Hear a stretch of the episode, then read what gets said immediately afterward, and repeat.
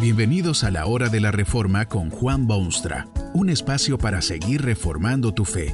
Este podcast es patrocinado por la casa editorial Poema Publicaciones, tu primera opción para libros centrados en el Evangelio, para cada rincón de la vida.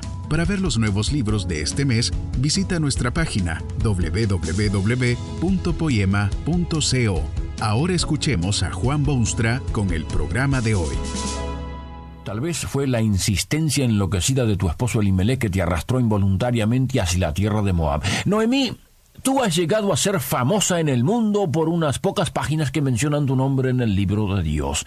Parece que había un poco de incertidumbre económica en el país y tu esposo, ya bastante débil en cuestiones religiosas, espirituales y morales, abandona la tierra de Dios para irse a las tierras donde Satanás predomina. Probablemente fue ya esa partida de tu tierra y de tus lares que inició los pantanos de amargura en tu alma y los nubarrones que cubrieron tu cielo. Hasta cierto punto, Noemí, me duele verte como víctima de un esposo tonto o de una condición económica adversa. ¿Cuántas mujeres nobles y excelentes han sacrificado sus glorias en aras de tales tiranos? Sinceramente espero que todas ellas reciban una muy especial corona cuando lleguen a las moradas del cielo, corona que jamás pudieron lucir en este valle de llantos y sollozos.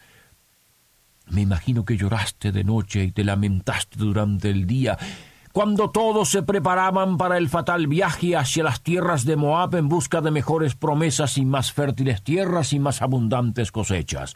Tú no querías irte a tierra desconocida, sino quedarte allí entre parientes y amigos y conocidos de larga data. Querías quedarte en tu terruño porque más que nada Quizá era tu deseo estar en dulce comunión con el pueblo del Señor, los portadores de mensaje redentor para el mundo, herederos seguros de las fantásticas promesas de Dios. ¿Por qué quiere tu caprichoso esposo dejar estas regiones para irse a nada menos que las tierras de los paganos moabitas? Es de suponer que habrás analizado la entera situación.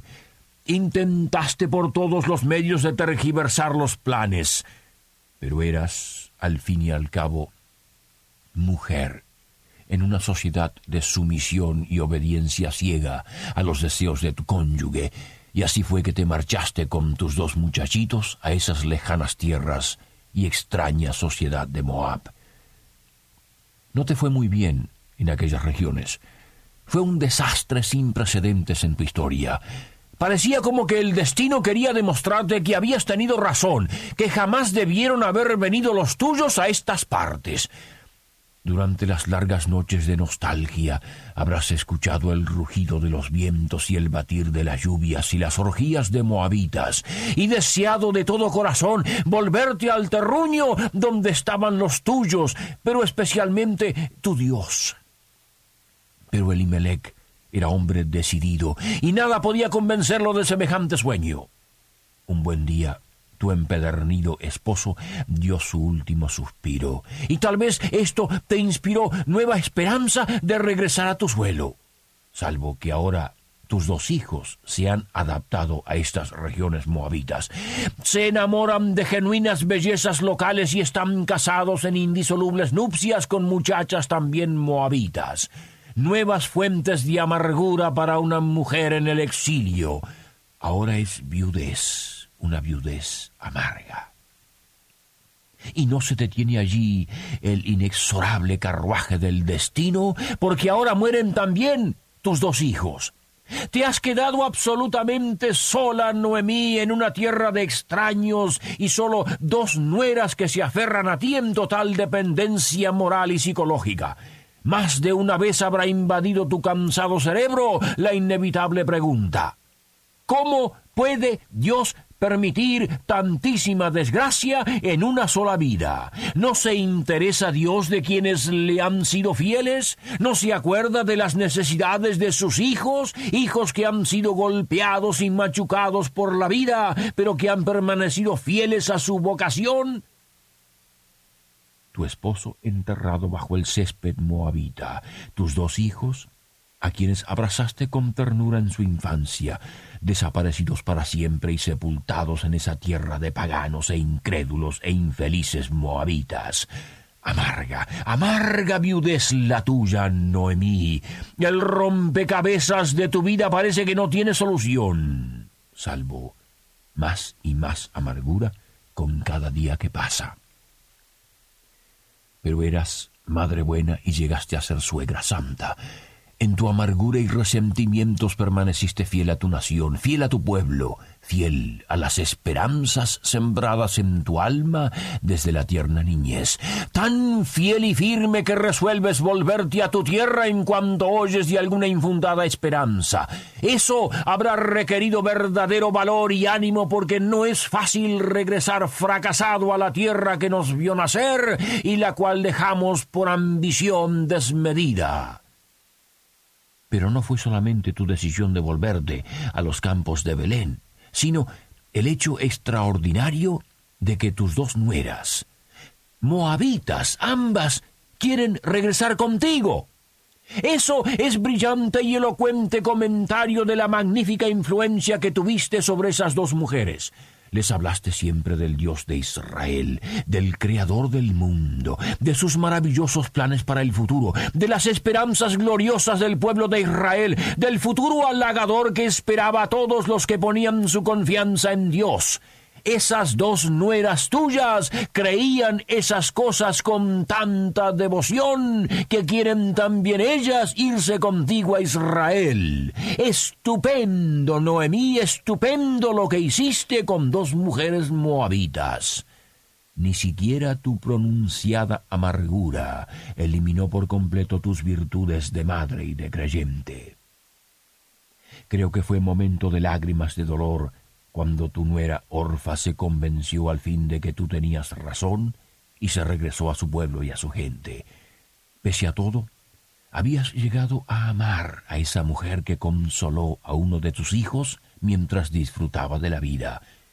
Y habrás llorado también, pero de gratitud desbordante al ver que tu otra nuera resueltamente te promete seguirte e ir donde tú vayas y serte fiel hasta el día de la muerte. ¿Qué mar de pensamientos y recuerdos y anticipos habrá sido tu corazón al cruzar el río y pisar de nuevo las benditas tierras de tu Dios?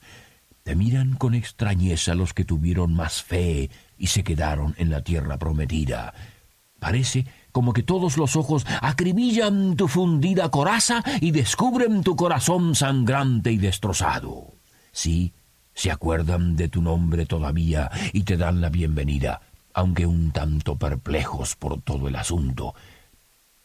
Me dice Dios en su libro que toda la ciudad se conmovió por causa de tu llegada, junto con esa mujer extraña y extranjera, no te demoras mucho en hacerle saber a toda esa población curiosa de tu incurable amargura, porque les ruegas que ya ni te llamen Noemí, sino Mara, porque en grande amargura me ha puesto el Todopoderoso.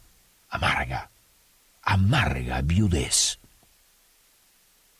Y ahora llega un período en tu vida en el que ya no confiarás en Dios como antes. Dios será bueno y todo eso, pero consideras que uno no debe dejar todo en las manos de Dios, sino más bien ocuparse y preocuparse y adelantarse a Dios y promover las cosas y mover y remover y empujar y tomar las cosas entre manos y hacer que suceda lo que uno quiere. Tu mente se ilumina, tus esperanzas renacen en tu pecho. Por fin empiezas a soñar y haces planes y decidir estrategias y buscas soluciones a tus candentes problemas. Llegaste de regreso a esas tus tierras como una fracasada, una viuda sumida en amargura, humillada por insensatez del que fuera tu esposo y hasta quizá por la negligencia de tu Dios, acompañada por una mujer moabita, mujer de otra raza y otra clase, y empobrecida además. Así regresaste. Pero ahora tomarás cartas en tus asuntos y echarás nuevas bases para tu vida. Esto te llevó a niveles denigrantes, Noemí, porque te veo por allí haciendo planes estratégicos para que tu nuera no solo encuentre esposo nuevo, sino que encuentre esposo que sea ventajoso y hasta quizá justo. Das instrucciones como si fueras entrenador de un profesional del boxeo e indicas a tu nuera cada movimiento y cada posibilidad.